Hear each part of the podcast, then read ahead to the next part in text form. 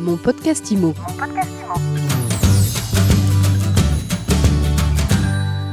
La donne est-elle en train de changer en matière de crédit immobilier Michel Mouillard, bonjour. Bonjour. Vous êtes docteur d'État en économie, professeur d'économie et FRIX.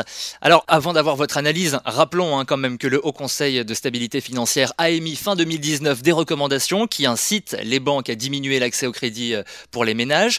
Et voilà qu'arrive la crise du coronavirus.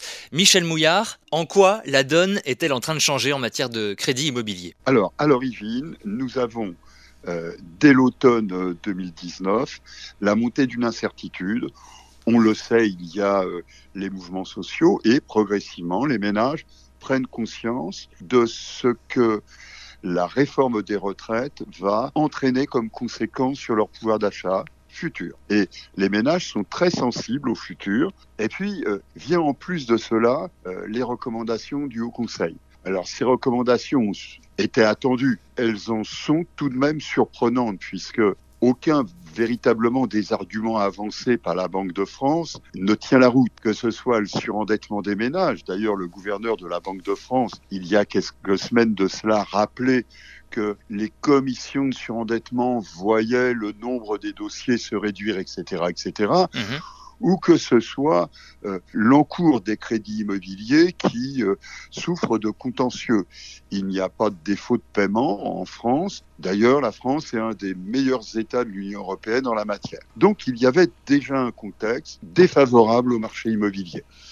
Simplement, vous illustrez cela les recommandations du Haut Conseil. J'estime que pour 2020, nous avions déjà une perte d'activité, donc une diminution du nombre d'opérations immobilières réalisées par les ménages de l'ordre de 7% à peu près. Ah oui. C'est-à-dire que, en gros, dans l'ancien, nous nous attendions à, à perdre de l'ordre 60 000 opérations avec une poursuite de la chute en 2021, c'est-à-dire qu'en l'espace de deux ans, nous aurions perdu 100 000 opérations immobilières. C'est énorme, soyons clairs. Ça nous ramène bah, finalement à la situation que l'on a connue lors de la crise économique et financière 2008-2009. Mmh. Même si, même si cela n'aurait pas eu un impact quantitatif aussi important. Et sur cela se greffe la crise du coronavirus. Alors cette crise, finalement, elle se caractérise par le fait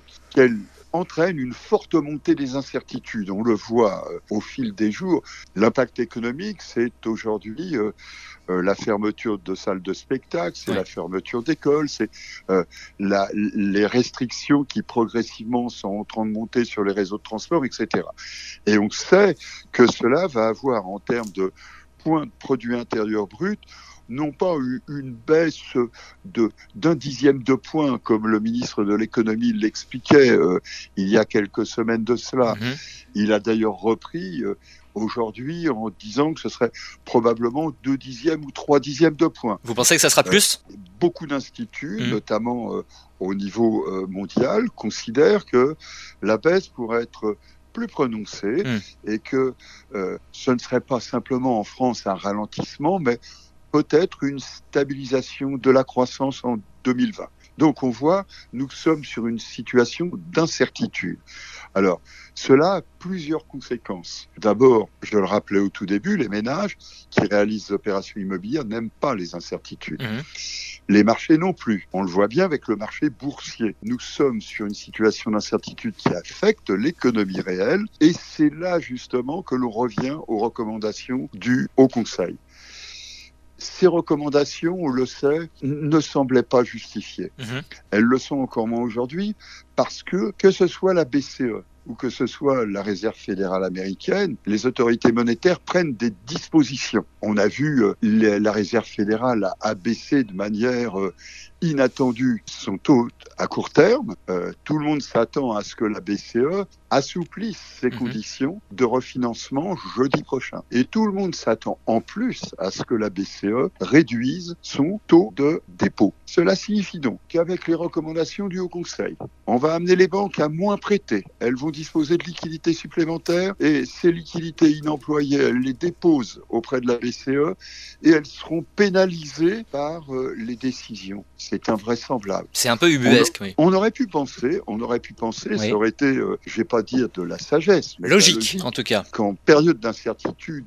telle celle que l'on connaît aujourd'hui, les autorités monétaires françaises, je ne dis pas européennes, les autorités monétaires françaises reviennent sur leur décision mhm. de euh, pénaliser les ménages qui achètent des logements ou qui investissent mhm. dans le locatif. On voit, il n'en est rien. Est-ce qu'on doit être surpris? Eh bien, je rappelle simplement, et il faut bien y réfléchir, que déjà, lors de la crise économique et financière de 2008-2009, le président de la BCE, Jean-Claude Trichet, qui euh, avait pris une décision qui avait plongé tout le monde dans la perplexité. Il avait relevé les taux d'intervention de la Banque Centrale Européenne. Et il a fallu attendre l'arrivée de Mario Draghi pour que véritablement la Banque Centrale Européenne prenne la dimension de la situation de l'économie réelle au niveau de la, la zone euro mhm. et assouplisse les conditions de financement de l'économie, soutiennent donc à bout de bras l'économie européenne. Aujourd'hui, on a des autorités monétaires européennes, des régulateurs au niveau européen, qui vont proposer de nouvelles dispositions pour soutenir l'économie réelle. Et puis on a des autorités de contrôle bancaire en France qui font tout le contraire. Hmm. Ça laisse perplexe, sachant que l'on s'attend, quoi qu'il arrive, à une baisse de l'activité des marchés immobiliers qui va être sévère le 7% de baisse que l'on a euh, que l'on attendait en 2020 euh, du simple fait des recommandations va être enfoncé, sans aucun doute. Donc ça signifie que si les autorités de contrôle bancaire, si la Banque de France ne prennent pas des dispositions, on inscrit les marchés immobiliers dans une récession qui va être sévère. Analyse concrète, claire et pas forcément très optimiste, on l'a compris, de Michel Mouillard. Merci beaucoup d'avoir été avec nous aujourd'hui, Michel Mouillard. Merci et à bientôt, je l'espère. Mon podcast Imo. Mon podcast Imo.